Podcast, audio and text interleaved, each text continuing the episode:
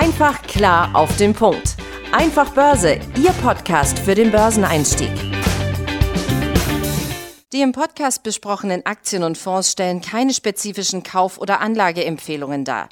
Die Moderatoren oder der Verlag haften nicht für etwaige Verluste, die aufgrund der Umsetzung der Gedanken oder Ideen entstehen. Und damit herzlich willkommen hier zum Einfach Börse Podcast. Mein Name ist Benjamin Heimlich und entgegen unserer vollmundigen Ankündigung von letzter Woche ist Tim leider nicht hier bei mir im digitalen Studio. Er ist leider krank, deswegen müsste er jetzt diese Woche mal nur mit mir vorlieb nehmen. Ein anderes Thema oder zum Thema letzte Woche. Tim und ich hatten da ja im Podcast über die Prognosen großer Investmentbanken für das nächste Jahr gesprochen und auch eine Reihe sogenannter Top-Picks, also die Aktien, denen die Analysten besonders viel Potenzial zutrauen, vorgestellt. Und ich möchte heute in gewisser Weise an das Thema anknüpfen, ganz konkret an die Analysten. Wenn ihr euch schon ein bisschen länger mit der Börse beschäftigt, wird euch aufgefallen sein, dass die Analysten ganz häufig bullish für Aktien sind. Das heißt, ihr werdet deutlich öfter ein Kaufen oder zumindest ein Halten-Rating mit einem Kursziel oberhalb der aktuellen Notierung finden, als es eben Verkaufsratings gibt. Und im Englischen spricht man dann im Übrigen von einem Buy, einem Hold oder einem Sell-Rating. Bevor wir jetzt aber der Frage nachgehen, wieso das so ist, ist es meines Erachtens wichtig, dass wir vorab kurz klären, dass Analysten nicht gleich Analysten sind. Und an der Börse gibt es typischerweise zwei, wenn man so will, Arten von Analysten. Das sind die sogenannten Buy-Side und die sogenannten Sell-Side-Analysten. Und ich möchte hier gar nicht so sehr ins Detail gehen, sondern einfach nur mal grob die Unterschiede darstellen. Also bei den Buy-Side-Analysten, die arbeiten in der Regel für Fonds, Ihre Berichte und Analysen sollen helfen, gute Anlageentscheidungen zu treffen, beziehungsweise viel wichtiger eigentlich noch, schlechte zu vermeiden. Sie verfolgen also eine ganz bestimmte Branche und analysieren dort die Unternehmen, lesen Reports der Sell-Side-Analysten und geben dann auf Basis dessen ihre Einschätzungen an das Fondsmanagement weiter. Als Außenstehende bekommen wir eben diese Einschätzungen normalerweise nicht. Diejenigen, über die Tim und ich letzte Woche gesprochen haben, von denen ihr die Berichte lest, beziehungsweise wenn ihr jetzt gerade so englische äh, News-Sender seht wie CNBC oder Bloomberg, das sind dann in der Regel die Sell-Side-Analysten. Und auch ihr Job ist es natürlich, eine Reihe von Unternehmen im Blick zu haben. Und ihren Research-Bericht legen sie dann eben den Kunden der Investmentbank, für die sie arbeiten, vor.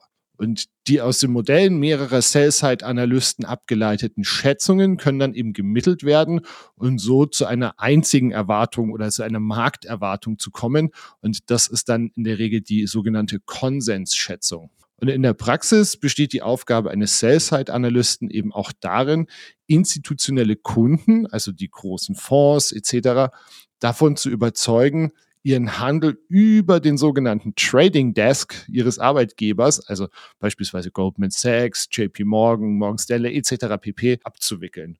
Und wenn man so will, haben sie auch so äh, eben dann so etwas wie eine Marketingaufgabe für eben diese Investmentbanken.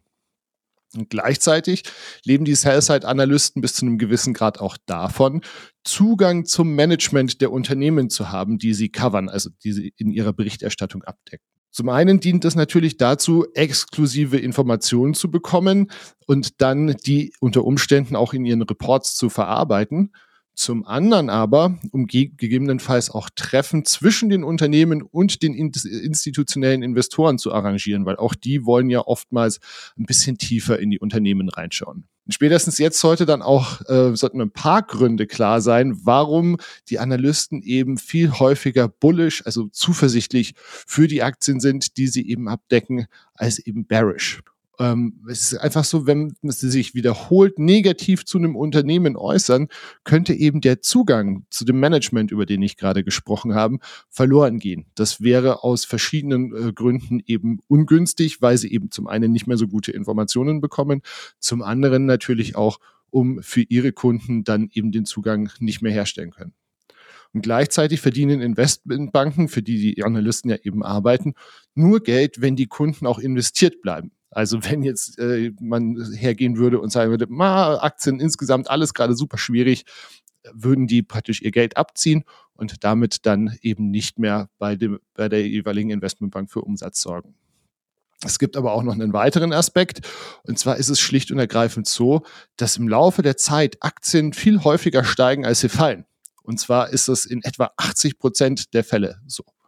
Das heißt, die Wahrscheinlichkeit, mit einer positiven Einschätzung richtig zu liegen, ist natürlich viel höher als mit einer negativen.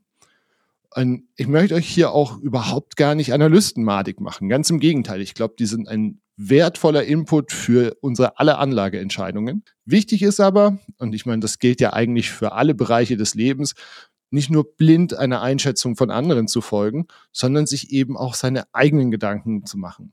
Also so gesehen sind die Analysten-Ratings und ihre Reports eben auch eines der, ja, wie Tim und ich hier oft im Podcast sagen, Puzzlestückchen die sich dann zu einem Gesamtbild eurer Anlageentscheidung zusammensetzen. Wir belassen es heute bei dieser kurzen, knappen Folge.